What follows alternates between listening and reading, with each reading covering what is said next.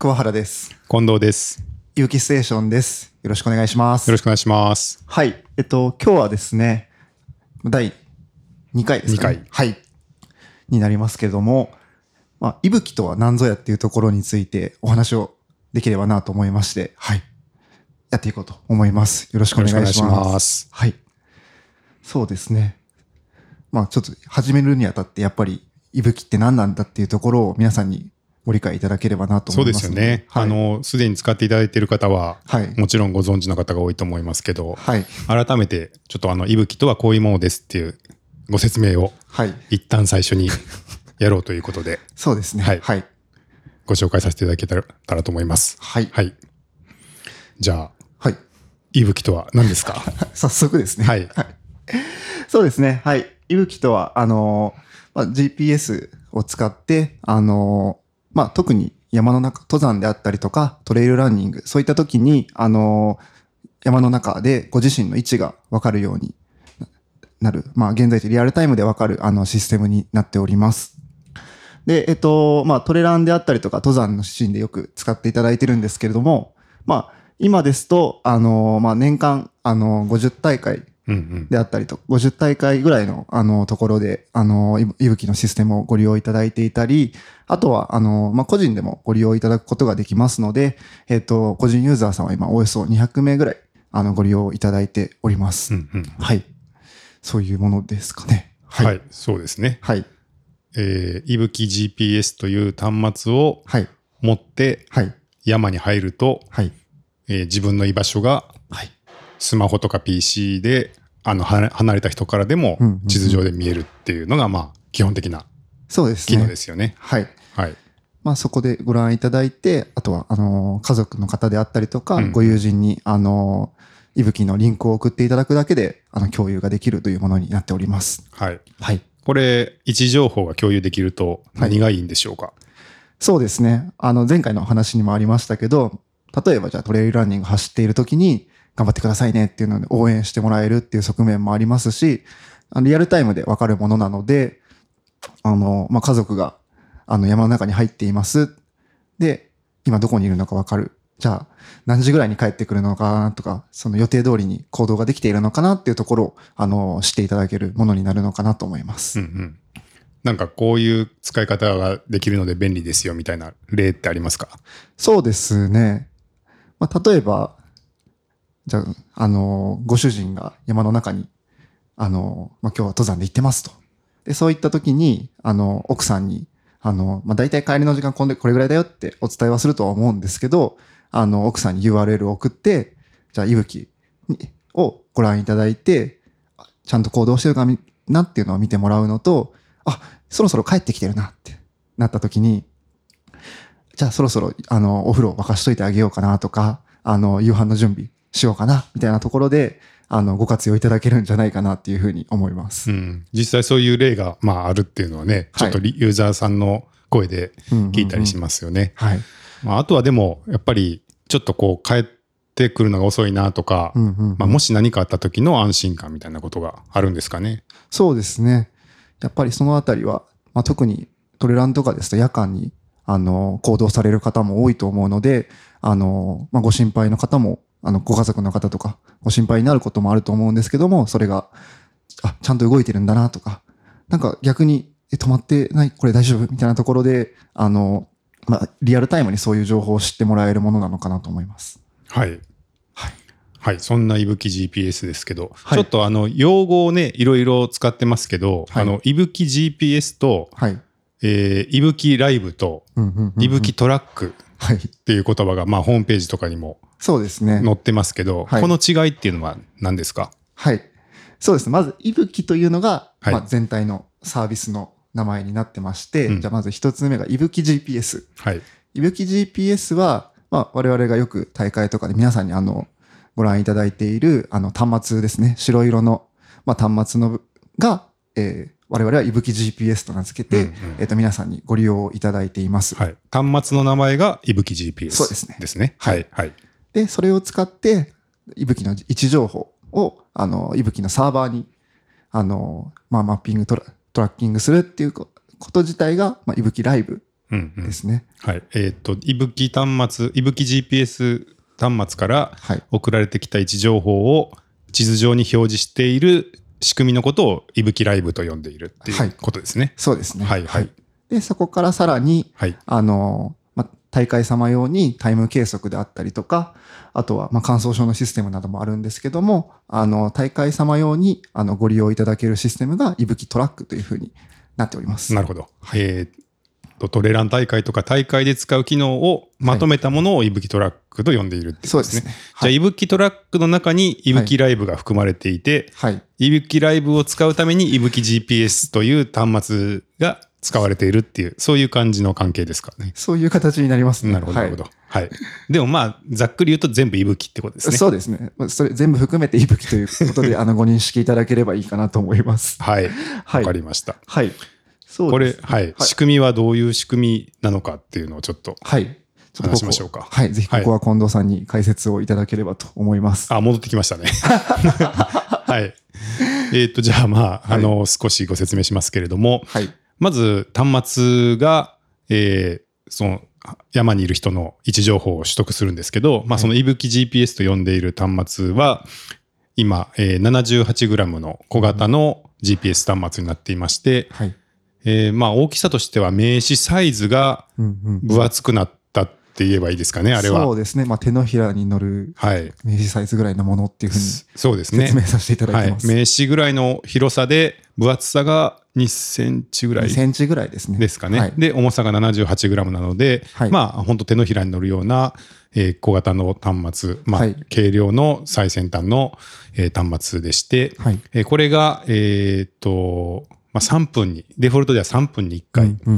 GPS 信号を送りますと。はい。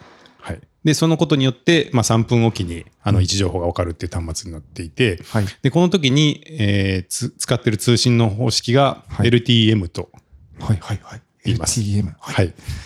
で、この LTM というのは、まあ、省電力の、まあ、IoT 向けというか、こういう、あのーなんですかね、こう、まあ、IoT、えー人と人が電話で喋るとかじゃなくて、はい。はい。こう端末と、まあ、サーバーとか、こう、機械同士があ情報をやり取りするための、はい。えー通信規格で、うんうん要するに音声ほど情報量がなくていいんで、はいその代わり電力の使用量を下げて省電力にした上で必要な情報はちゃんと送れるっていう通信規格です。はいですけれども、まあ、LTM っていうのはあの LTE っていうのはもともと携帯の電波を使った通信規格の上に乗っかっている規格なので、はい。えー基本的には携帯の電波を使うと。なので、まあ、全国どこでも、まあ、大体のエリアに、えーつあの携帯のあの基地局が立っていて、うんうんうんまあ、全国のおおかなり多くの面積をカバーしているっていうのが特徴ですね。はい。なるほど、なるほど。はい。ちなみに、その、まあ、携帯の電波を使うってことなんですけど、はい。えっと、まあ、キャリアとかっていうのは、どこを使ってるんですかはい。そうですね。あの、いぶき GPS で使っているあの端末は、主にドコモ。の回線ですけれども、まあ、はいローミングが効くので、はいえたまにソフトバンクになったりとかっていう機能を持っていて、まあ、できるだけこうつながる回線を選んで、つながるようになっています。あ、そうなんですね。はい。はい。そうですね。でちなみにですけれども、はいあの、この LTM っていうのは、えーいわゆる LPWA って言わ言われる、はい。まあ、ローアパワーワイドエリアですね。はい。はい。えー省電力で広範囲に通信ができる、あの通信規格っていうのを、総称をはい。LPWA と言いますけれども、はいまあ、この LPWA と大枠でこうくくられるはい。通信規格の中の一つです。で、この LPWA っていうのには、はい。あの、他にもいろんな通信規格がありまして、まあ、はいそれぞれいろんな、あの、特徴があるんですけど、はい。あの、まあ、大きく分けると、その携帯の電波を使ったものと、うんそうじゃないもの。うんで、そうじゃないものっていうのは、い独自なので、はい。そのために、あの、基地局が必要なんですよ。はい。はい。はい。なので、あの、電波の特性としては、その、まあ、要は、携帯の電波っていうのは、その音声を送ったりとか、今だと動画を送ったりとかね、はい。いろんなデータを送ったりするために、まあ、かなり、その、えー、なんていうんですかね、たくさんの容量を持っているものになってますけど、はい。あのそこまで必要じゃないので、逆にすごい遠くまで、あの、省電力で飛ばせるっていう意味で、はい。よりその通信規格としてはうん電力の消費が少なくてはい遠くまで飛ぶ規格っていうのもあるにはあるんですけれど、はい。いかんせんその基地局をじゃあ全国に建てるかっていうと。その基地局の数っていうのはどうしても携帯ほどは建てられないですよね。そうですね。はい。なので、あの、まあ、すごく遠くまで飛ぶんで、かなりカバーはできても、やっぱり山の、その、尾根はいいけれども、谷に筋に入るとなかなか届かないみたいな、あの、ものも多くて、はい。で、あの、息吹としても、あまあ、いろいろな通信規格をいろいろ比較検討をして、まあ、いろんな端末実際にあの試したんですけれども、はい。やっぱりその、携帯って、まあ、山奥の集落とかでも一応ちっちゃい基地局とか立ってるじゃないですか。うんやっぱそういうところがやっぱ隅々まで、まあ、人口のカバー率でいくともう90何パーセントっていうカバー率のとエリアまではいきちんと基地局が行き渡ってるっていうところで、うんうんやっぱりカバーエリアの割合でいくと、はいまあ、実感としてはあの LTM が一番、うんまあ、現状の日本の通信規格の中では大きいかなっていう判断で、まあ、主にその LTM を使う端末を使ってるっていう状況ですね。なるほど。はいそうだったんですね。はい今知りました？今、ちょっと新しく知ったことも何個かあ、そうですか。あ、そうですか。はい。はい。で、まあ、その端末で取得した位置情報をその LTM という規格の通信で、はい。えーサーバーに送りまして、で、はいいぶきのサーバーがその情報を受け取って、で、まあ、先ほどのようにいぶきライブに、うんうんうんえー地図上に表示したりだとか、はい。あとはちょっと後で出てくると思うんですけれども、はい。えー計測情報ですね。うんうんうんえーこれはあの、まあ、えー、後で説明しますか。あの、まあ、ビーコン、あの、Bluetooth のビーコンの情報を、はい。えー送る機能も、いぶき GPS 端末についているので、はいまあ、その情報の両方を送ってきたものをサーバーで受け取って、えー地図上に表示したりとか、はい計測結果を計算して表示したりしてるっていうのが今のいぶきの仕組みになっています。なるほど。いやー僕も新しく知れてよかったです。そうですか。はい。ちなみになんですけど、はいあの、まあ、このいぶきっていうシステム、サービスっていうのを、あの、まあ、近藤さんが、まあ、作ろうと思ったきっかけみたいなのって何かあるんですか？そうですね。あのーまあ、もともと、実はその滋賀一周ラウンドトレイルっていう、はいまあ、滋賀県を一周する、あの、すごく長い大会、まあ、トレイルの大会を開催していまして、はいまあ、その運営に、あの、個人的にというかうん、関わっているんですけれども、その大会が、まあ、440キロの道のりを、あの、8日間にわたって、はい。あの、ずっと、まあ、歩いたり走ったりし続けるっていう、まあ、非常に長い大会でして、すごいですね。まあそうですね。はい。で、あの、まあその時にいろいろ、あの、実際ちょっと、あの、既存のシステムを使ってトラッキングしてみたりとかもしたんですが、うんうんうんえーなかなかその電池の持ちも良くて、はい。えー精度の高い仕組みっていうのがなかったので、うんうんもうこれは作るしかないかなってことで作ったのというのが一番最初のきっかけです。なるほど。その時から、まあ、先ほどの電波の話であったりとか、はいまあ、どういうものが一番こういうトレイルランとか登山とかそういったところであの向いているのか検証した上でどんどんブラッシュアップされていったって感じなんですかね。そうですね。うんうんうんうん。いやー改めてその市街地の400何キロって恐ろしい、そうですね。まあ本当に世の中には、あの、非常に、なんというか、エクストリームな活動を好まる方が一定数いるんだなっていう ところですね。そうですね。はいはい。で、まあ、じゃあそういう端末で、あの、位置情報というか、あの、地図を表示したりとかってできますけど、はい。これを今ね、レース向けに。まあ、年間50大会以上使っていただいているっていう形ですけど、はい。ちょっとこのレース向けの機能の紹介をじゃあはい。知ってもらえますか？はい。そうですね。そのレース向け、まあ、いろんな大会さんで使っていただいているものですけども、まあ、まず大きく何ができるかっていうと、あの、全選手のトラッキング。あの、まあ、500人いれば、その500人が、ま、どこにいるのかっていうのを、あの、まあ、見ていただくことができるっていうのが、まず一つ大きな特徴かなというふうに思います。あの、個人向けで、あの、利用いただくこともできるんですけど、その場合は、あの、ご自身とか、あとは、ま、数人見ていただくことができるんですけども、あの、大会さんでは、あの、全選手をご覧いただくことができます。はい。で、そしてもう一つ大きな特徴としては、あの、先ほども近藤さんがおっしゃっていた、あの、BLE の、あ、まあ、Bluetooth のビーコンでタイム計測が行うことができるということで、でこちらのビーコンが、あの、カード型になってまして、あの、かなり非常に薄くて、えっ、と、まあ、設置がすごいしやすいんですよね。なので、例えば中間計測でエイドにテントにぶら下げていただくことで、選手がそこを通過して、その時のタイムを、あの、測ることができる。かなり簡易的に、あの、設置して、計測がしやすいっていうものになっております。はいはい。これはだから、まあ、きこれまで、あのーレースで計測するっていうと、大体まあ、チップをはい。ゼッケンにつけたりだとか、うんうんうんまあ、靴の紐につけたりだとか、はい。まあ、あとは、ちょっと簡易的なものだったら QR コードを読み込んでみたいなものがはいありましたけれども、えー、いぶき GPS 端末を持っていれば、はい。位置情報もわかるし、はい。計測もできるっていう、そういうことですかね。そうですね。そういうことになります。うんうんでかなり、あの、基本的に大会で利用いただくときは、もう電源が入った状態で、あの、参加者にお渡しをしているので、あの、参加者の方は基本的には、つけていただくだけで、あの、位置情報が分かり、あの、計測もできるというふうになっています。そうですね。はい。これちょっとまた技術的な解説,せ、解説をさせていただきますと、はい。あの、一般的な GPS トラッカー、はい。えー GPS で位置がわかる端末というのが世の中にいっぱいありますけども、はい。一般的な GPS トラッカーというのは、基本的には位置がわかるだけうんうんうん。なのですよ。はい。ですので、もし計測をしたかったら、別に計測システムを導入する必要があるはい。っていうふうになります。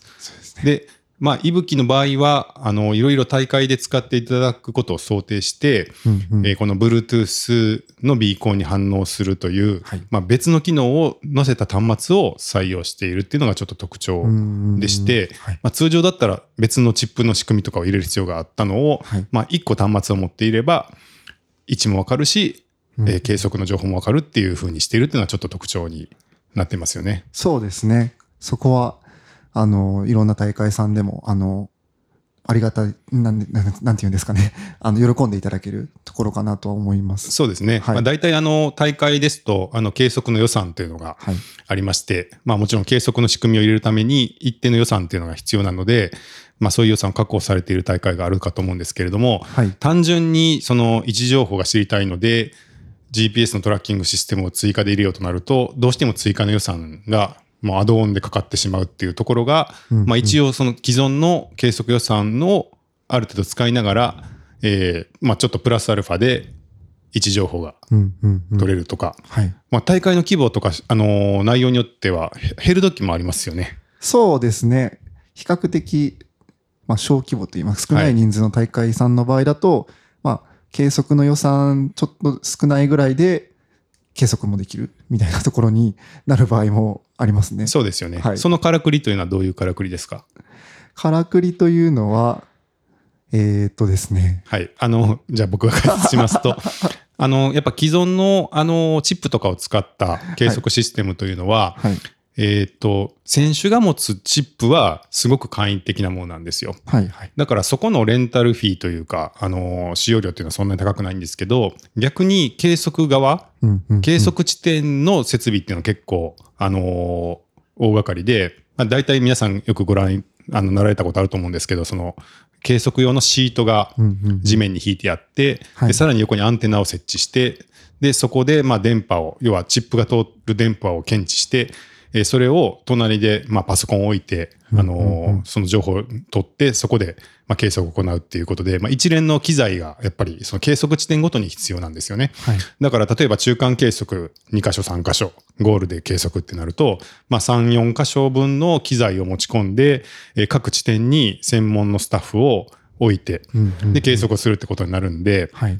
その人数が多くても少なくてもまず計測地点ごとにかかる予算っていうのがどうしてもできてしまうっていうのが既存の仕組みの特徴です。はい。で、それに比べると、その、いぶきトラックの場合は、あの、こう、ビーコンをぶら下げるだけでいいっていうことで、まあ通常はスタッフの方に大体やっていただいてますよね。そうですね。スタッフの方に設置をお願いしてます。そうですね。なんで、Bluetooth の電波をはい発信する、まあ本当にカード、ほこれこそ名刺サイズぐらいのカードを、まあエイドステーションの、例えば給水場所とか、ちょっと選手が必ず立ち寄ってもらうような場所のはい。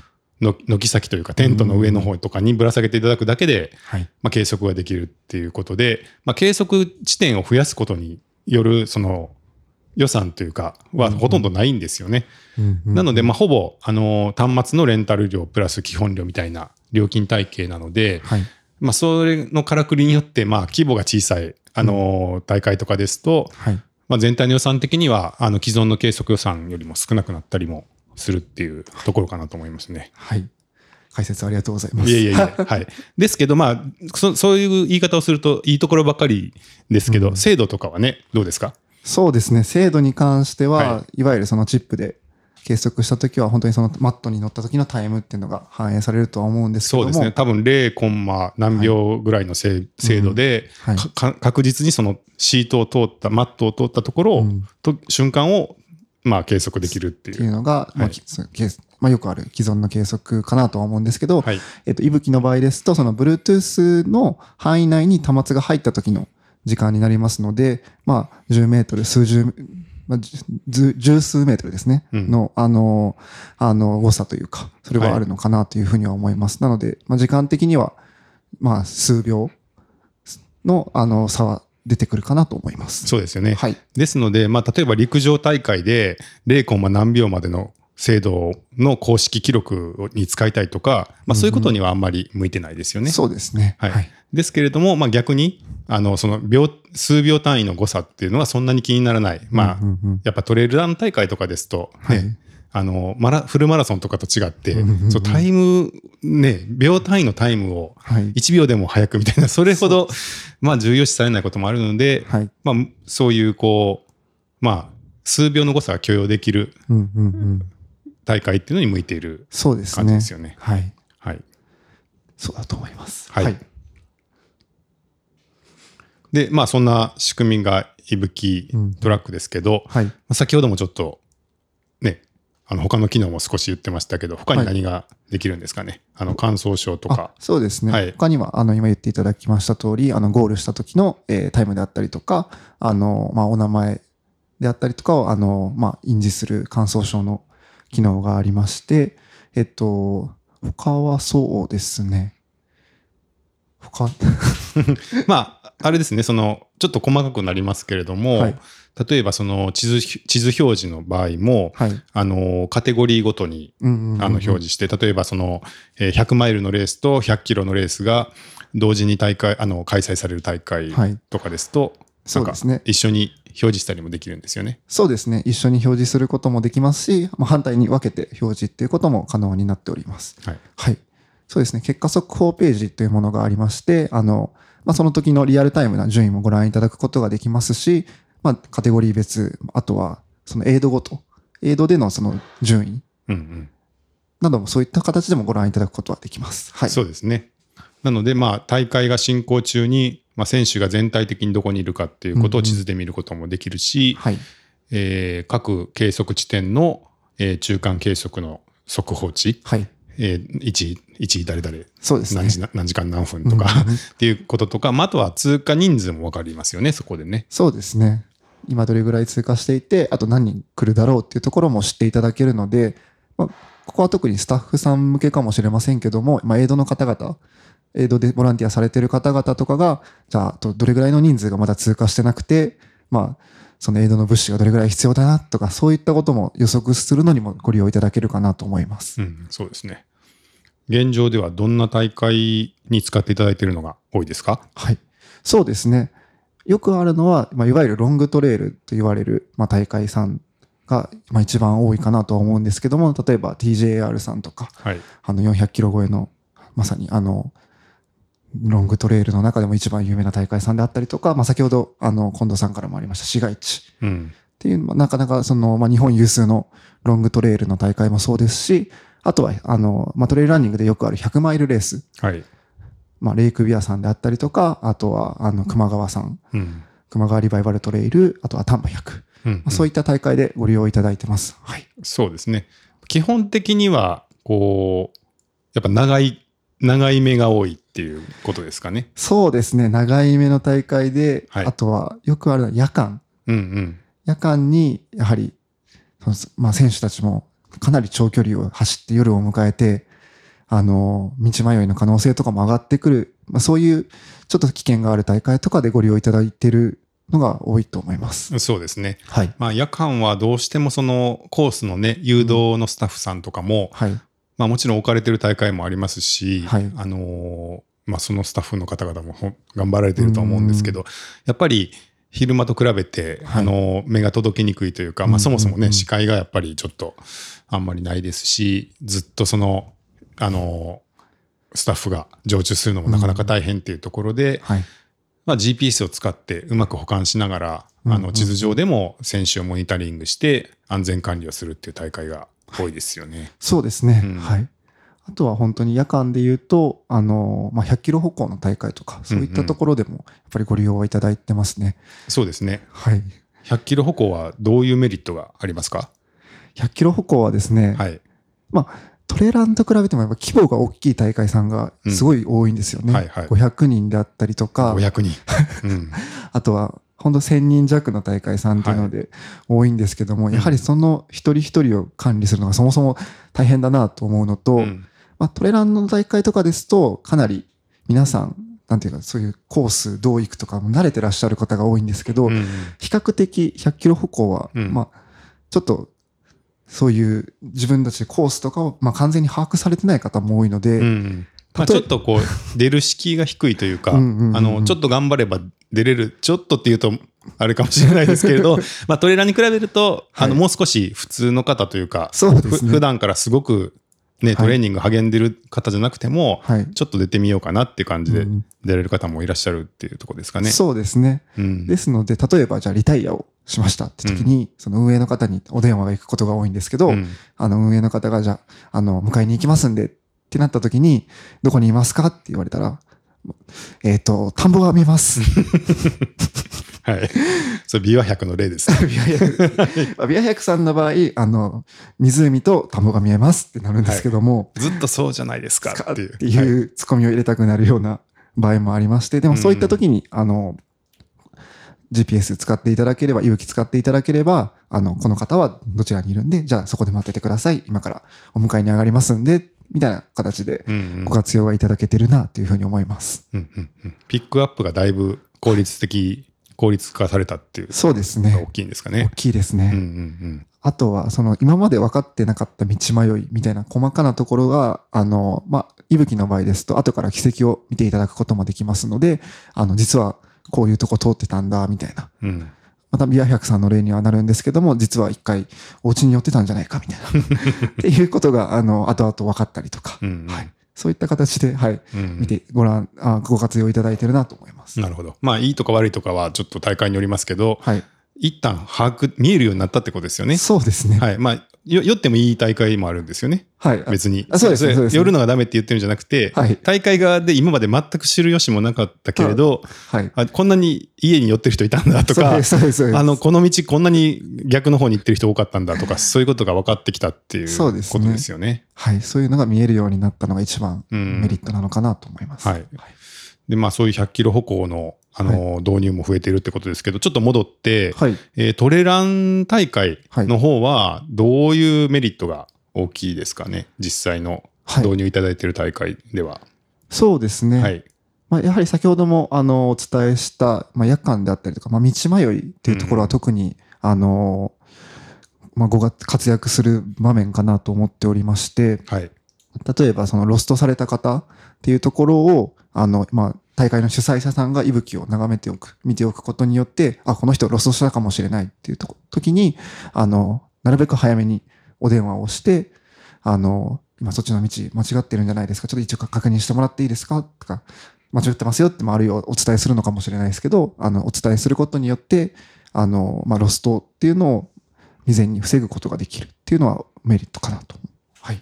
そうですね。まあ、道迷い、あの、連絡するかどうかはねうん、これは大会のポリシーによるので、必ずしもその、まあ、過保護じゃないかっていう考えもありますよね。特にその、選手本人のあのルートファインディング力を試すっていうか、まあ、そういうことも含めた競技っていう性格の大会もありますので、はい。あのまあ、何でもかんでも電話してくださいっていうことは全然なくて、まあ、はいこれは大会が何を重きを置いてるかによってどんどん変わるんですけど、はい。まあ、一旦その今まで分からなかったそのロストが分かるようになってるっていうことは大きいですよね。大きいですね。はい。あの、大きなロストで、あの、本当に行方不明になってしまって、うん。あの、何番がいるはずなのにいないとか、人数が合わない、はい。じゃあ探そうってななるればうん人がロストするっていうのはしているってことが分かったとは今までも思うんですがはい。そうじゃなくて細かいロストうんうんうんうん。でこんなにあったんだっていうのはかなりその息吹が導入され始めてうん分かってきていることじゃないかと思いましてはい。本当あの例えばえー稜線を行くコースでちょっと小さいピークで、まあ、大体ピークで間違った尾根に入るっていうのは結構ロストで多いかなと思うんですけれども、はい。あの右と左に稜線が分かれていて、はい。まあ普通に行けば左なんだけどなんかちょっと気持ちがあの どっか行ってて右に行っちゃったみたいなそういうことででただまあちょっと行けばあの例えばコーステープがないので、うん。なんかおかしいなって気づいて戻ってきて、まあ、はい。5分ぐらいロストしましたとか、うんうんうん。10分ぐらいロストしましたみたいなそういう細かいロストっていうものが、うんまあ今までその誘導の方とかがいない限り、はい。まあ今までは知る由がなかったと思うんですけれども、まあそういうことってものすごくトレイルランレースでは、あのまあ大会にもちょっとよりますけど起こっはい。ていまして、あの、まあ、息吹の導入によって、まずそのね、あの、量というか、うんうんうんまあ、あと、まあ、間違いやすいポイントみたいなことがかなり可視化されてきているっていうのは、結構、トレランレースのこの大きな流れの中で一個うん大きな変化かなとは思いますよね。そうですね。うんそこは大きいと思います。はい。はい。で、まあ、それ以上の事例もまあ出てはきてますね。そうですね。はい。それ以上の事例。はい。あの、まあ、その5分10分のロストにとどまらないロス。ロストの事例ですね。はいはい。あの、まあ、幸い、あの、例えば、 IBUKI を導入いただいている大会で、あの、死亡事故が起きたりとかっていう、うん本当にその、あの、まあ、究極の事故というか、うんみたいなところに行ったことは今のところないんですけれども、あの、まあ、そ遭難一歩手前か、うんまあ、遭難と言っていいような、はい。あの、案件っていうのも、まあ、いろいろ出ていまして、はい。あの、いくつかあるんですけれども、まあ、例えばですが、えーそうですね、やっぱりその選手が一人地図を見ていたら、あの、全然コースと違うところに行ってしまっていると。はい。で、まあ、電話を、んまあ、しますと。はい。はい。もうそこは全然コースじゃありません。うん大丈夫ですかって電話しますと。で、そうしたら本人が出て、もう全く道が分からなくなりました。うん今自分がどこにいるか分かりませんと。うんで、まあ、最近そういう、あのーね、GPS 付きの地図アプリが必携装備になっているような大会も増えているんで、はい地図アプリ見てくださいと。うんうんうんまあ、その地図アプリ見て戻ってこれますかって言っても、すいません、もう見方が分かりません。自分がどこにいるか分かりません。どうしていいか分かりません。みたいな ケースっていうのはやっぱどうしてもあって、はいで、まあ、そうやってこう連絡つく場合もあれば、はい。あの、もうただただ迷っているし、連絡もつかないっていう場合もあありまして、はい。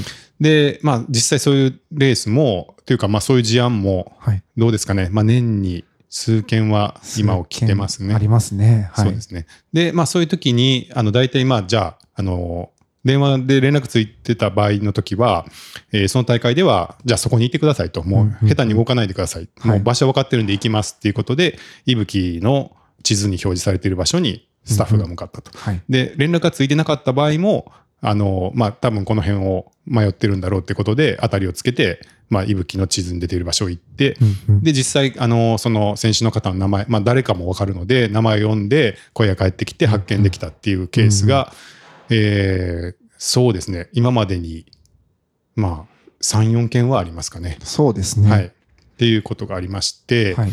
で、これなんかは、あの、まだ明るい時間に処理ができてるんですよ。うんうんうん確かに確かに。はい。要するに、その迷ったよっていうのが分かって、えーもうその地図に見てる、だから大会中ですよね。まだ選手が、他の選手が走ってるんですけど、もう大会中におかしいって分かっていて、はい。で、もう山にどんどんスタッフが入って、探しに行って、まだ大会が進行している最中から見つけて救助していくっていうことができていますが、これがもし、あの、息吹がなかったらって思うと、やっぱり、本当にどこにいるか分からないっていう状態になってると思うんですね。そうですよね。はい。うんで、これがまあ明るい時間だったらまだ、あの、みんなで手分けして探すとかできるかもしれないですけれど、はい。暗くなってくると、ますますどこにいるか分からなかったりとか、うんうんうん。なかなかスタッフ自体の安全を確保するのが難しかったりっていうことで、うん。じゃあ、明日も一回捜索ってなると、もうそろそろこの辺になってくると、遭難っていう感じになって、まあ消防なり警察に、まあ連絡をして、えー一緒に、うん。あの、遭難案件として救出救出というか捜索が入る、始まるっていう形になっていくと思うんですが、はい。あの、ですので、その遭難じ事件、うんうん。まあ事件、遭難事故。事故はい。に、えーなってないうんから、あんまりその目立ってないんですが、はい。逆に遭難事故になることを未然にふ、あの、息吹のおかげで防げ、防げたって言えるような案件が、まあ、年に数回はうんうん。ありますので、そうですね。やっぱりそこは、あの、はい、安全管理っていう意味では非常に大きいかなというふうにうんうんうん思いますね。そうですね。はいやっぱりその細かなロストが分かることによって、あの、そうなん、一歩手前でなんとかとどまることができたっていうのは本当に多いなと思いますし、本当によく、想像以上にあるなって思います。そうですね。まあ、あんまりそれ自体がいいことではないんですけれど、まあもちろん未然に防ぐ策を、うんあの、さらに取っていくっていうのは大事ですが、はいまあ一旦起こってしまったことも、うんうんある程度その状況を見ながらリカバリーできるっていうとこですよね。はい。そうですね。はい。あとは、あの、ちょっとレース運営の新しい手法といいますか、はいはい。これはちょっとコロナも関係すると思うんですが、はい。あの、コロナ中にやっぱり、そあの、小規模なロングトレイルレースっていうのが生まれているっていうのが一個流れとしてはあると思います。はい。はい。まあ、以前は、あの、100マイルレースっていうと、本当1000人規模とかの非常に大規模な大会が多かったんですけれども、はい。やっぱりコロナ中にそこまでの人が集まれないっていうことで、うんうんうん。数十人とか、本当100人規模とかうんの、うん割と小規模な、だけども距離は長いっていう大会がこう増えた。うんで、それが全国の流れとしてはあったと思うんですけど、はい。で、まあそういう大会って、やっぱりそのスタッフの数も限られてるわけですよ。だから全分岐に誘導がいますっていうようなスタッフっていうのはやっぱり置けないんで、そうですね。そうなった時に、あの、GPS で監視をしながら、まあ、あの、誘導を全部のとこには置けないっていうのを、まはあ、GPS でカバーするっていう運営っていうのがだいぶ広まったとそうですね。思ってまして、で、やっぱそういう大会の特徴っていうのは、まあ、今まではやっぱりその道迷いの防止とか、はい。安全管理っていうのは、基本的には、えースタッフが山の中に入って、はい。まあ、誘導をしたり、えーマーシャルとかスイーパーが山の中に入って、えーおかしなことになっていないかっていうのを、まあ、現地ではい。あの確認、把握していこうっていうのが、おまあ、大大きなスタンスだったと思うんですが、まあ、これがかなり、あの、ちょっと変わってきているというか、まあ、特にその小規模な大会でそこまでのマンパワーがないっていう場合に、えー大会本部でずっと息吹を見ていて、うんうんおかしければ早めにうんうん手を打つ、まあ、電話をするなり、はい。あの、つながらなければスタッフが行くなりっていうのがやっぱ広まったっていうのは、結構この数年の特徴かなって思いますね。そうですね。はい。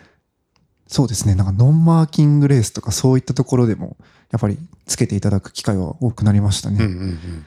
マーキングがない状態だからこそ、まあ、息吹があるから成立してるかもな、みたいなところもありますよね。そうですね。もう、あの、コースマーキングもつけずに、えー地図アプリに GPX ファイルをはいダウンロードして、えーそれを見ながら進んでくださいっていうのがもうデフォルトというか、はい。大会側の設計になっているような大会も出てますよね。はい。うんそうですね。はい。あとはあれですかね、はい。ちょっとエイドのはい。運営の仕方も変わってきてるんじゃないですか。ああ、そうですね。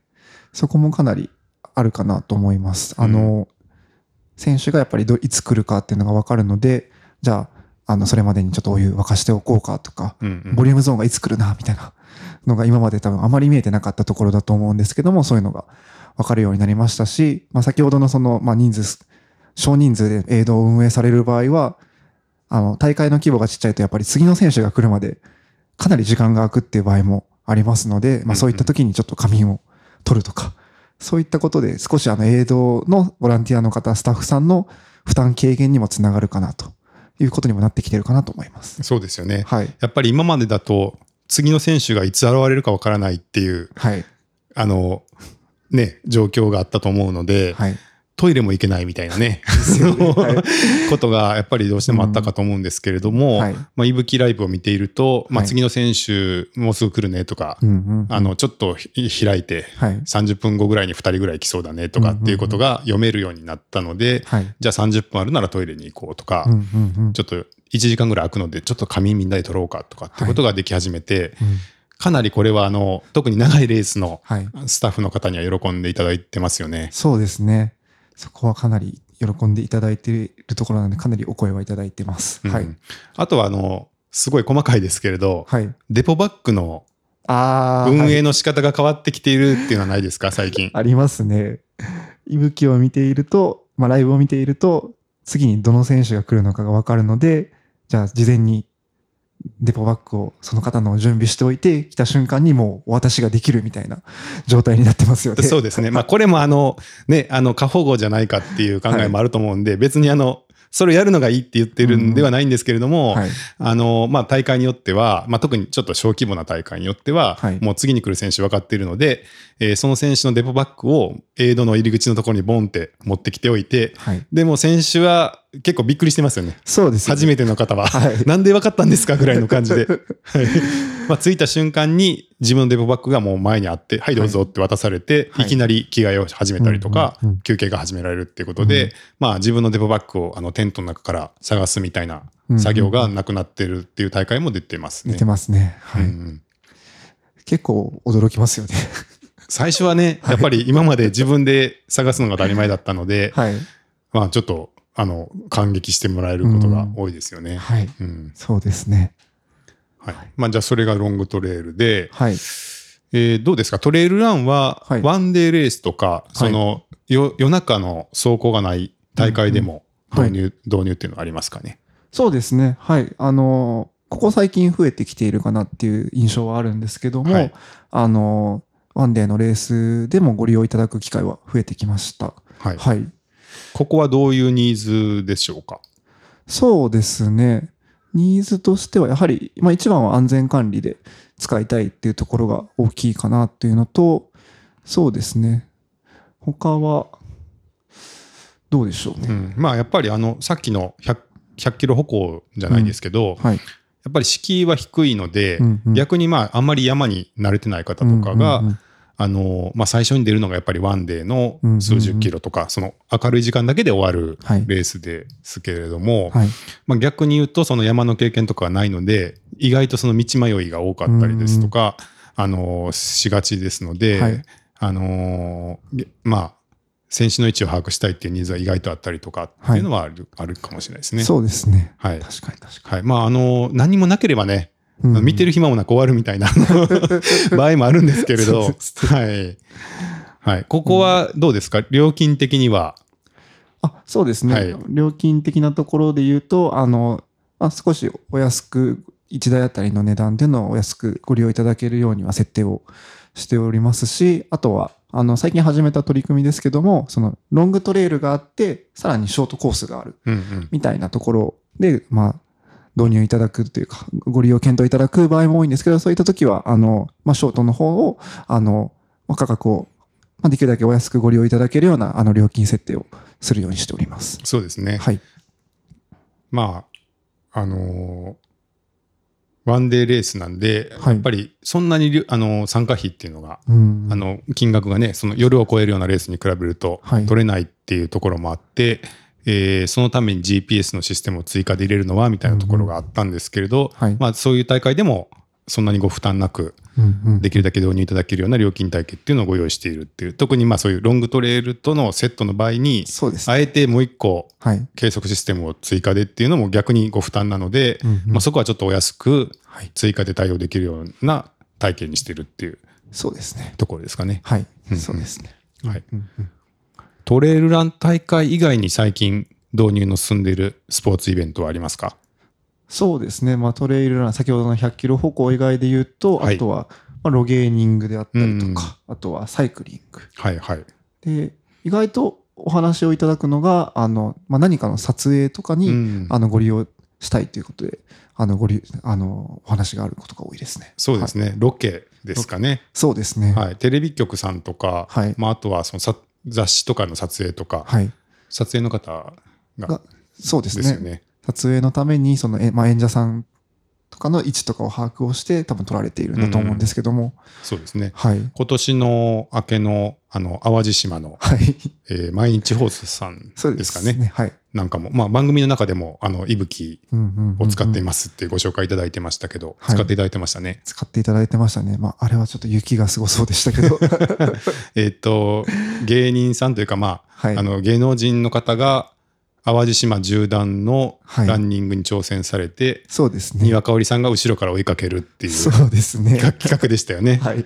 まあ、ああいうのもまあ夜通しで走られてたので、うんうんうんまあ、各ランナーというか出演、はい出演者さんがどこにいるかを正確に把握したいということで、はい。結構導入いただいてましたね。そうですね。うんまあ、あれを見ることによって、まあ、リアルタイムに誰がどこにいるのかっても分かりますし、まあ、この時だと本当に、あの、庭さんがすごい早いっていうのがよく 分かりました。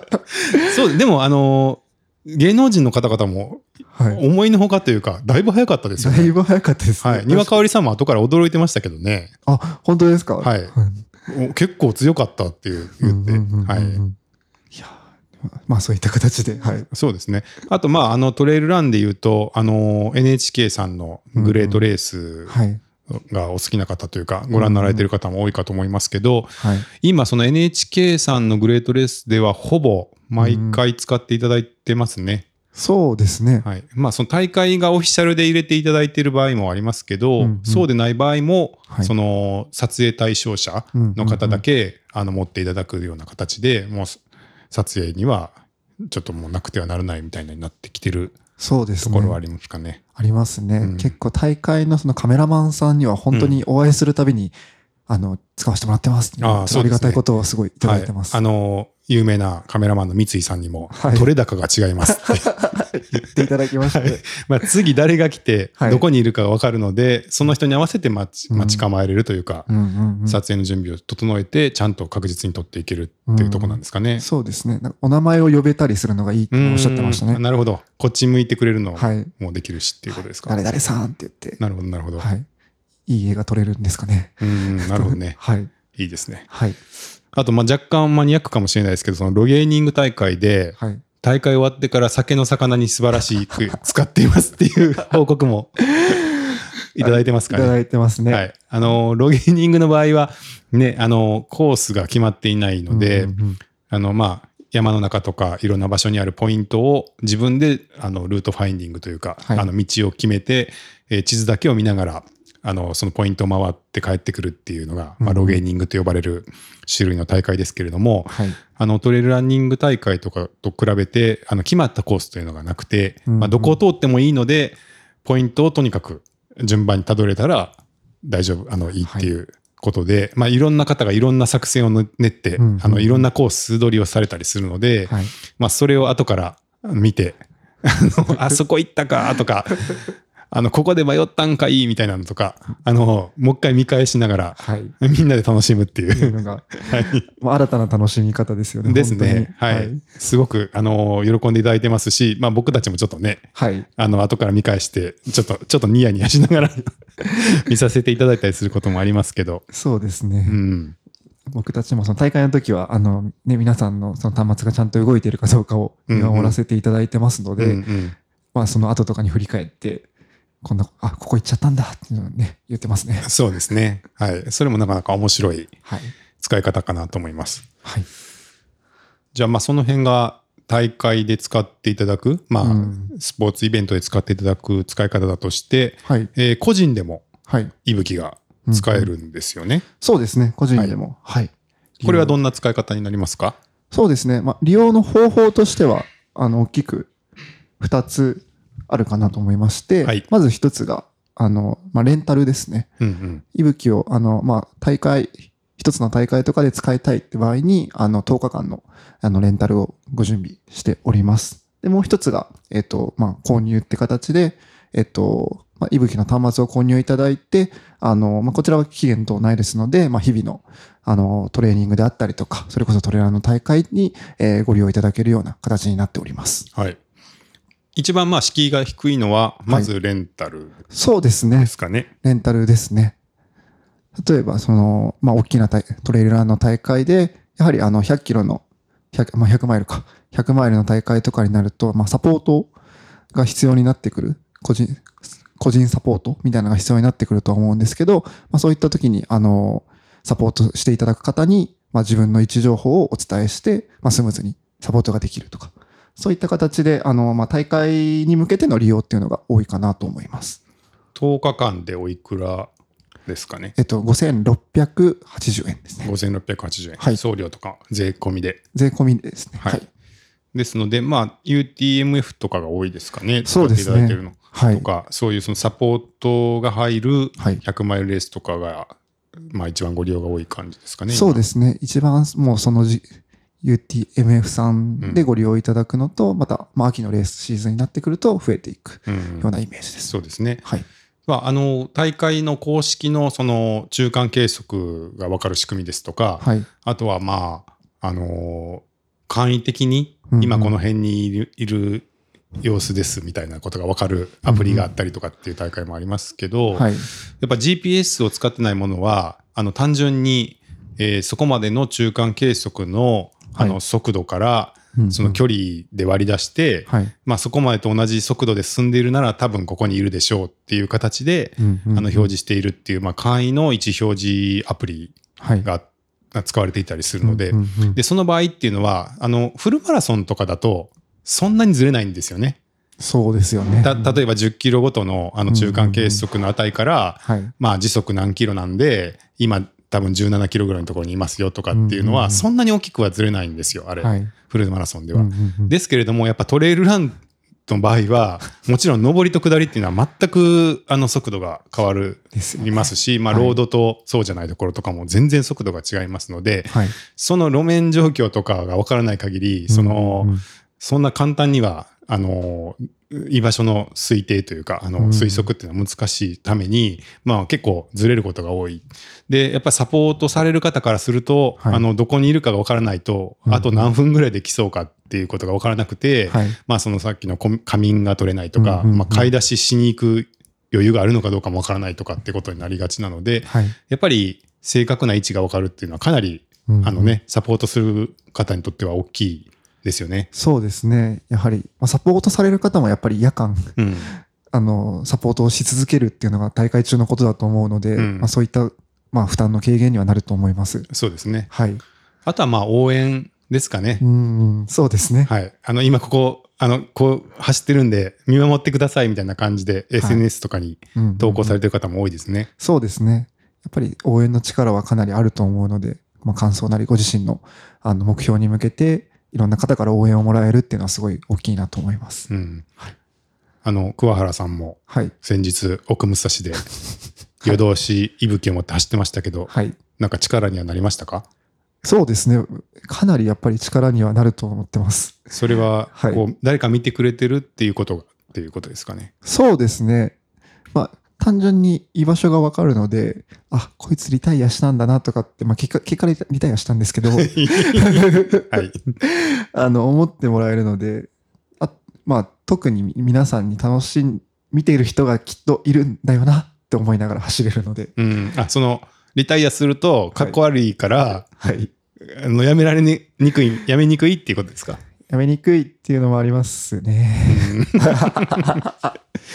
まあ、そういう元気がもらえるとか、あとちょっと安心感もありますよね。ありますね。うん。自分が動いてるのを誰かが見てくれているって思うだけで、はいちょっと安心っていうね。そうですね。うんうんうんうんまあ、友人とかはあまりそのトレイルランっていう、その何キロも走るっていうのを知らない人とかも多いと思うので、なんかそういうのも知ってもらうのとして、あ、こんな感じでやってるんだっていうのを見てもらえるものになるなと思ってまうん。うす。ん、そうですね。で、えー購入の特徴は何ですかね？はい。そうですね。はい購入の特徴は、やはりあの一番特徴的なのは、その大会、先ほどのレンタルだとやはり大会とか、まあ、特定の目標に向かってご利用いただく場合が多いとは思うんですけども、あの購入ですと、まあ、日々のトレーニングですとか、まあ、そういったところで、あの、まあ、毎回使っていただけるっていうのが一番大きな特徴かなと思います。そうですね。まあ、レンタルだと10日間と言っても、結局は1大会のみっはい。ていう感じになりますけど、はい。えー大会以外の、あの、普段も含めて1年中、はい。ずっと365日、いつでもトラッキングができるはい。ということですよね。そうですね。うんうん。今これは何人ぐらいの方が使われてるんですかね？はい。えっと、現在で、まあ、200名弱の方にご利用いただいているものになります。うんうんはい。どういう使い方の方が多いですか？そうですね。まあ、先ほどもお伝えした通り、大会とかで使っていただく場合も多いですし、あの、まあ、登山、トレランだけでもなくて、あの、登山でちょっと山登りに行こうっていう時もご利用いただきますし、うん、そうですね。トレーニングって形で、はい、ご利用いただいている機会もあるかなと思います。まあ、中には、あの、まあ、一つのログをずっとつなげておいて、あの、ずっとどこにいるのか分かるようにして、ご家族に共有されてるって方もいらっしゃったりします。れ僕ですね。僕はそれやってますね。はいそうですね。東京にちょっと出張でっていうのも、はい足跡残して、はい。あの、移動してる様子が見えるみたいなのをはい家族に共有したりとかしてますけど、はい。はいはい。まあ、あの、山で言うと、例えばね、あの、いぶきのアンバサダーをやっていただいている庭香織さんなんかは、はい。あの、まあ、ほぼ毎日やっぱり山でトレーニングされると。はい。でも例えば平日の昼間に、うんあの山を一人で走るのを一緒に行く方っていうのはやっぱりなかなかいないじゃないですか。だから基本は一人なんですよね。で、まあ山ってやっぱりそれは何があるかわからないっていうところがあるので、はい。あの、庭香織さんなんかももう必ず山に入るときは、うんあの、いぶきのライブをスタートして、はいえーそのログをご家族に共有しているっていう風うなん感じで、まあトレーニングされていて、はい。まあそういう方が多いですかね、まず基本は。ね。はい。うんうんで、まあもし何かあっても、うんだからその、まあ、庭香織さんなんかはその旦那さんが一応昼間お仕事されてますけど、うんうんうんまあたまにこう見れば、あ、動いてるなっていうことだけは見える。そうです、ね。その安心感っていうことですよね、一番はね。そうですね。一番はそこだと思います。うんうんはい。はい。あとは、まあ、登山っていう話もありましたけど、例えば冬とかだと、はいあの、バックカントリーとか、んそういった、まあ、冬登山もそうですけど、そういう、まあ、夏の登山だけではなくて、まあ、一年中、そういったところでもご利用いただけるものかなと思います。そうですね。はいあの、これまたアンバサダーさんになりますけど、はい土井さんが。最近あの雪山の最速、ね最速記録にはい。挑み始められてるんですかね？ですね。はい。雪山の最速記録っていうのもなんか、そそういうカテゴリーも初めて知ったんですけれども、はい。まあ、雪山の特徴としてはやっぱりそのルートがないうんうんうん。。ですすよね。そのうん夏道はまあ踏み跡のあるところをはい。歩くわけですけれど、はいまあ一旦雪に覆われてしまうとどこでも歩けますので、基本的には地形を見ながら、はい。あのールートを考えていく。うんうんうんうん形になるで、まあどこでも行けるっていうのはつまり、常に道に迷っているというか、あの、なんていうんですかね、その正しい道っていう概念があまりなくて、はいまあ、お尾根とかお谷とかを間違えると別のとこに降りてしまったり、別のとこに登ってしまったりするっていう状況が常にやっぱりあるので、はい。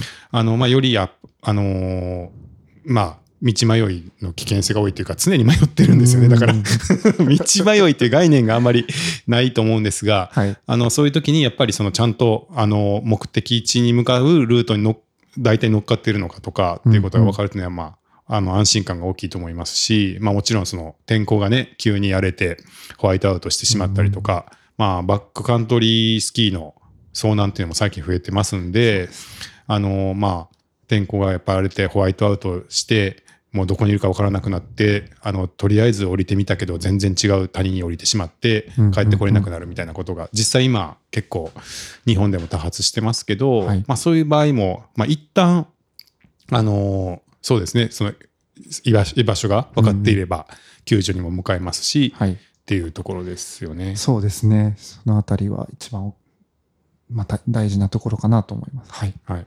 あの、他にもいろいろ遭難防止の仕組みがあると思うんですけど、はい。それの比較で言うとどうですかね？そうですね。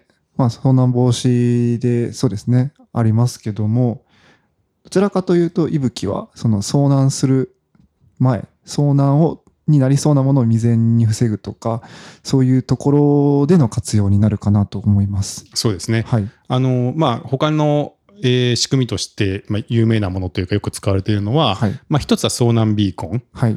まあ、一つというか、まあ、大体ビビーコンなんですけれども、はいあの、さっきのそのバックカントリースキーとかですと、はい。あの、雪崩のビーコン、あの、雪の中に生まれた、漏れた時に、はい。あの、最後、どこにいるか分かるっていう、さあの掘り当てられるようなビーコンっていうのを大体持つ方が多いですよね。うん、そうですでね。それからもうもうちょっと長距離で言うと、はいまあ、ココヘリさんとかのその遭難ビーコン、はい。えーヘリコプターが飛んだ時に、まあ、あるいはあの人間がこうアンテナを抱えて歩い歩けばできるそうなんですけれども、はい。まあ、ちょっと離れたところからでも、えーアンテナを向ければ、えーどこにいるか分かるっていうことで、まあ、これも非常に安全につながるいい仕組みですので、はいあの持っておいて損はないとは思うんですけれども、まあ、いかんせん、あの例えばこのビーコンっていうのは、そのアンテナをそ備えたヘリコプターとかがうんうん飛ぶまでは、うん。うん。あの場所は分からないんですよね。はい。そうですね。。はいい。で、そのヘリコプターっていうのは、もちろんその遭難してから飛ぶんですよ。うん。常に飛んでるわけじゃないので、遭難後にのアクションってことですね。そうですよね。はいで、その、まあ、遭難したってなるっていうのはもうだいぶ、うんあの、なんていうんですかね、こう、なんていうか、状況が進行している逼迫してるというか、まあ状態ですし、まあ、ヘリが飛べば、うんあの、お費用もかかったりとか、まあ、保険、保険で払える場合もありますけれども、まあ、支払いが必要になったりっていうことで、まあ、いろいろ負担も増えるっていう状況ですよね。はいで、さらに、まあ、言うと、あの、ヘリコプターっていうのは、まず基本は夜間は飛ばないですね。うんあの、視界がないと飛べないので、えー夜間は飛べない。それから、あの、天気が荒れているとき、風が強いとか、まあ、雨がすごい降っているとか、雲が、おあの、山を覆っている場合っていうのは飛べないので、はいその、ヘリが飛んで捜索に入れるっていうのは、まあ、いつもできるわけじゃないですよね。そうですね。はい。で、その、例えば登山をしていてですよ。えー今日本当は降りてくる予定だった人がはい。降りてこないとう。んうんうんもう夜になるのに降りてこない。うんどうしようって、例えば夜になりますよね。で、その夜に降りてこないどうしようって言ってから、ヘリは飛べないですよ、その日は。あなるほど。もう夜間になっちゃってますもんね。そうですよね。もう夜なんで、じゃあ明日の朝飛びましょうか。うんで、明日の朝雨が降っていたら、ひ昼からにしましょうかとうんうんうんいうふうになっていくわけですけど、はいやっぱり夜超えるって結構リスクが、まあ、特にそのうん。天気が悪いとかい。寒いっていう時に低体温症とか、まあはい、命に関わるような可能性っていうのはどんどん出てくるんですけど、はい。まあ、これあの、まあ、息吹ももちろん100%じゃないです。全然万全じゃないんですけれど、はい。あの例えばその県外エリア、特にに、えー谷筋に降りていった時とかは、電波がつながらない可能性もあるので、はい。あのいつでもどこでも位置が分かりますっていうことはあの言えないです。はい。ですがあの例えば稜線の上を歩いている時とかっていうのは比較的やっぱり電波が飛びやすくて、まあだまあ、多くの場所で、えー居場所が分かると。はい。でもし仮に例えばどこか間違った谷に降りてしまったとしても直前の何時何分まではどこの尾根にいたかっていうことは分かるんですよね。はい。でまあずっと尾根にいる場合はもう最後今もどこにいるかが分かったりします。うんうんうんでこれが分かると救助に行ける場合がありますよね。そうですね。はい。あの、例えば夜の8時に降りてこないんだけど、どこにいるんだろうと思って、えー、息吹を見たら、えーまあ、ちょっといつもと違うル、あの、うんうん本来の目的地と違う尾根で、はい。なんかどうもとどまっているようだと、わかると。うんうん電話をしても繋がらないと。うんうんじゃあそこに行こうって思えば、大体の確率で、まあ、会えたりしますし、はい。そこから、えーや下に降りて、県外に入ったってなっているような時でも、まあ、ここから降りたんならこっちにいるだろうっていう、ちょっと推測が、まあ、何も情報がないよりは、だいぶ経つので、その日のうちに、まあ、もしかすると、えー本人に会えて救助できたりとか、っていう安全が確保できる場合っていうのが、まあ、あるというところが、まあ、一つ登山に持っていただく際の、ろまあ、メリットというか、まあ、遭難救助の、あの、そまあ、遭難の手前ですよね。そうですね。の、あの、まあ、使い方かなっていうふうには思ってまして、で、えーまあ、これ別にだからどっちがいいっていうよりは、まあ、うんうん全部持つのが一番そうなんですよね。安全なんですよね。はい。はい。あの、と思います。はい。はい。それからですね、あの、これじゃあ、スマホのアプリじゃダメなのかっていう話がありますけど、そこはどうですか？そうですね。そのお話もよくいただきます、ね。はい、はい。スマホのアプリにするってなった時、まあ、まあ、いぶきの場合、ブラウザで見れるものになっているので、うんあの、共有がしやすいっていうのは一つ、うん。あの、大きな特徴かなと思います。その、例えば、消防の方、警察の方に、その、位置情報を共有する際に、この一つ URL をお送りして、こちらで、あの、ご覧いただくことができますっていうのは、まあ、そこがスピード感を持ってできるものかなと思います。はい、そうですねあの市街地とかでもそうなんですけど、はいあの消防とか警察の方にあの登山届と一緒にあの全員の居場所が分かる地図をもう提出していたりとかするので、はい。あの実際そういう使い方もまあ便利かなっていうのがありますし、まあ、あとはあの、えーっとその登山する人。のあの GPS の地図アプリであの現在地を共有する機能が最近あったりするので、はい。あのそれでもあの自分の居場所というのを発信することができます。はい。なのであのさっきあの話したようなその遭難の手前でうんうんうん自分の位置情報をあのとあの知り合いとか家族とかに共有しておいて、まあ、遭難を未然に防ぐっていうことは、えー地図アプリでもある程度できるし、やった方がいいと思います。はいぜひやっていただきたい。そうですね。はい。で、あの、特に、そんなに時間が長くない参考、例えば日帰り登山ですとか、だと、まあ、それである程度いいんじゃないかなとは思うんですけど、はい。まあ、問題はやっぱりバッテリーですね。すねはい。うんあの、地図アプリで GPS のトラッキングをオンにして、常時、あの、位置情報を送信するっていうことをすると、どうしてもあの、スマホの電源は使います。で、まあ、スマホの電源が切れても大丈夫なように、もちろんモバイルバッテリーを持参したりとかってすれば、まあ、はい。それで大体賄えるんで、まあ、ぜひ、もうそれでいいって方はそれで、もうそうしていただきたいんですけれども、はい。まあ、これがまた長くなってくるとですね、あの、いざスマホを使おうとしたときに、電池がないと、うんうん。まあ、あの、地図が見れないとか、あの、き電話ができないっていうことで、うんうんうんまあ、最後の命綱ですよね、うんスマートフォンっていうのが。そうですね。はい。で、まあ、そういうことを考えると、あまりそのスマホの電池をたくさん使いたくないっていうこととか、まあ、あの、リスク分散として、あの、2個端末分けておけばどっちかで通信ができるっていうところもあるので、はい。まあそういう長めの、あのー参考とか、あの何日にもわたる参考とかで、うんあのー、いぶき端末っていうのを別に持っていただくと、まあ、やっぱりメリットはあるかなっていうところはありますね。そうですね。はい。はい。うん何時間ぐらい持ちますか？っていうか、ななんか、と登山で言うとですね、はいあの、大体、あの、重曹の場合は、はいまあ、例えば朝の5時とかにスタートして、まあ、夕方の3時とかに、一旦その次の爆営地っていうか、その、テント場について、あの、まあ、一旦泊まるっていうことが多いんで、まあ、10時間とか、まあ、長くて12時間っていうのが行動時間になるんですけど、はい。そうすると何日ぐらい、いぶきは持ちますか？そうですね。あのー、まあ、いぶきは、えっと、まず、えーまあ、じょどんどん使っていく、連続で使用した状態で、まあ、40時間から50時間持つような端末になっております。はいで、まあ、その10時間自体は、あの、まあ、周りの電波状況でちょっと左右されてしまう部分はあるんですけども、あとは、あの、行動をしてない、あの、移動をしていない場合は、す勝手にスリープになってくれる、あの、機能がありますので、えっと、行動時間で言うと、今、今の感じだと3日、4日ぐらいではすね。使えるようなものかなと思います。ははいい。動いていないと、まあ、勝手にスリープになって電池が減らない仕組みがあるので、はい。行動時間の合計で4、50時間、まあ、電波の環境がいいと4、50時間持つっていう感じですよね。はい。はい。で、まあ実は、あの、例えばこれ今、重曹っていうと、北アルプスとか、そういうものを、うんこう想定する方もいると思うんですけど、北アルプスとかになると、ちょっと電波が弱いんですよ。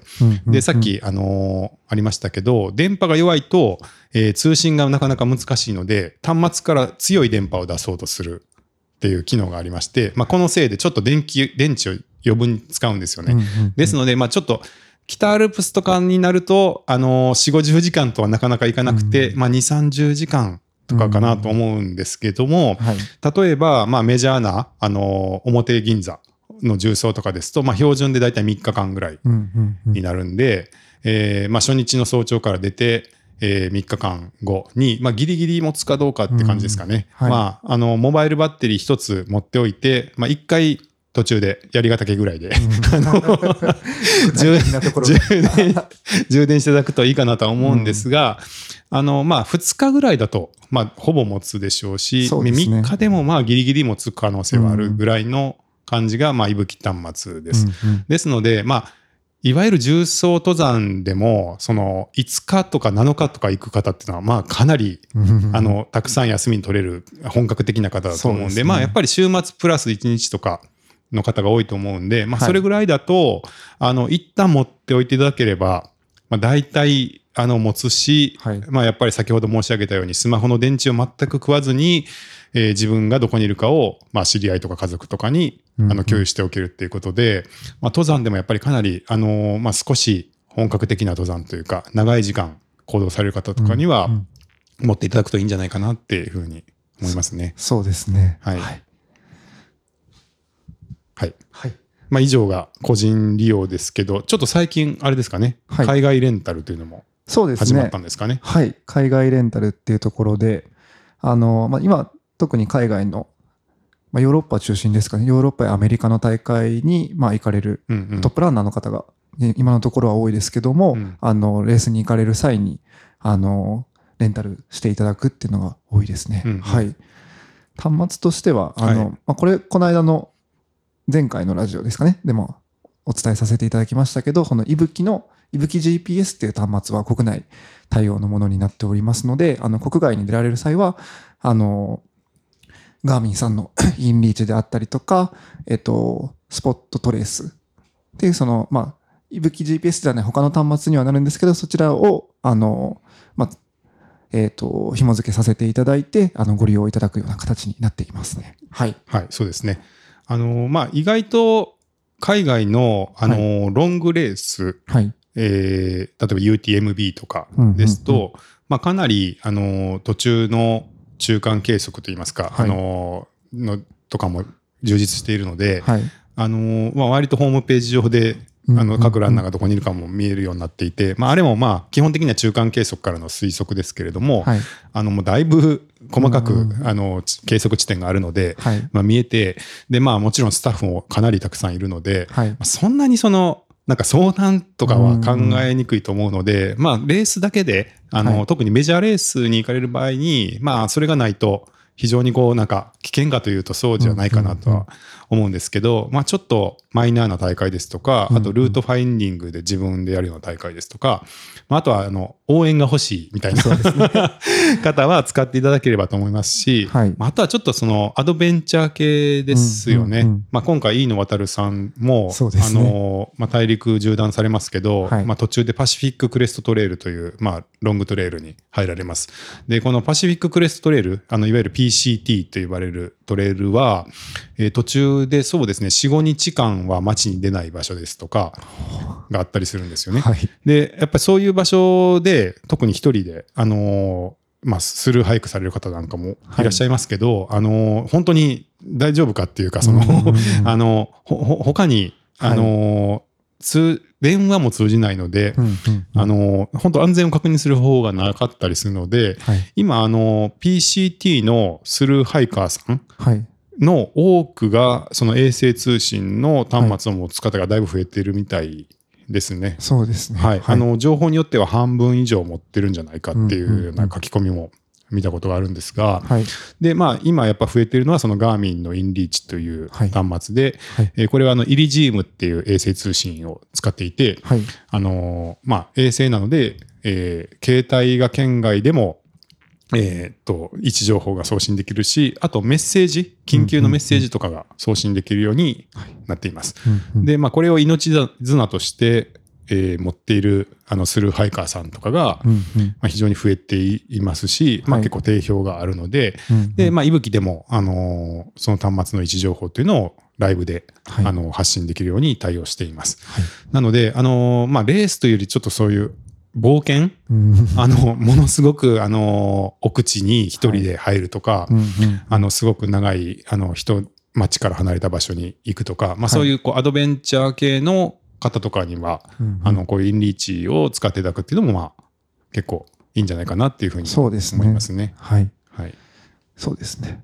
あとは、まあ、スポットの方も使っていただいて、まあ、いる場合も多いと思うんですけど、うんうん比較的、まあ、練習というか、その大会では何かしらの端末があったりする場合もありますけど、うんまあ、練習で行かれる場合はお一人なので、そういう時に使っていただいているかなっていう印象はあそうですねはい。はい。あのー、丹羽香織さんなんかもね、はい大体数週間前から入って、はい。何度もコースを走られてっていう時に、うんうんうんまあ、それこそ本当に知り合いもいない海外の街で一人で。高い山とか奥深い山に入られるんで、はい。まあ、そういう時にかなり使っていただいてますね。そうですね。うんはい。はい。はいじゃあ、だいぶいろいろ、そうですね。のご紹介してきましたけど、はい。大丈夫ですかね？そうです。ね。まだまだ語り尽くせないぐらいの感じですけど。はい。じゃあ、はい。はい。じゃあ、いろいろ紹介してきましたけど、はい。どうですか？いぶき。そうですね。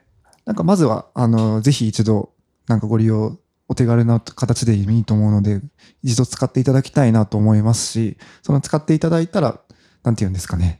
その大会の時の感じであったりとか、まあ、日々の行動の時にどういうふうに、あの、役に立つのかっていうのを知っていただけるかなと思いますので、またその具体的な使い方とか、そういったところは、まあ、このラジオで、ラジオを通してお話をしていきたいなと思いますし、そういった形で皆さんに知っていただけたらなと思います。はい。はい。じゃあそんな形で今日は終了とさせていただきたいと思います。はい。ありがとうございました。ありがとうございました。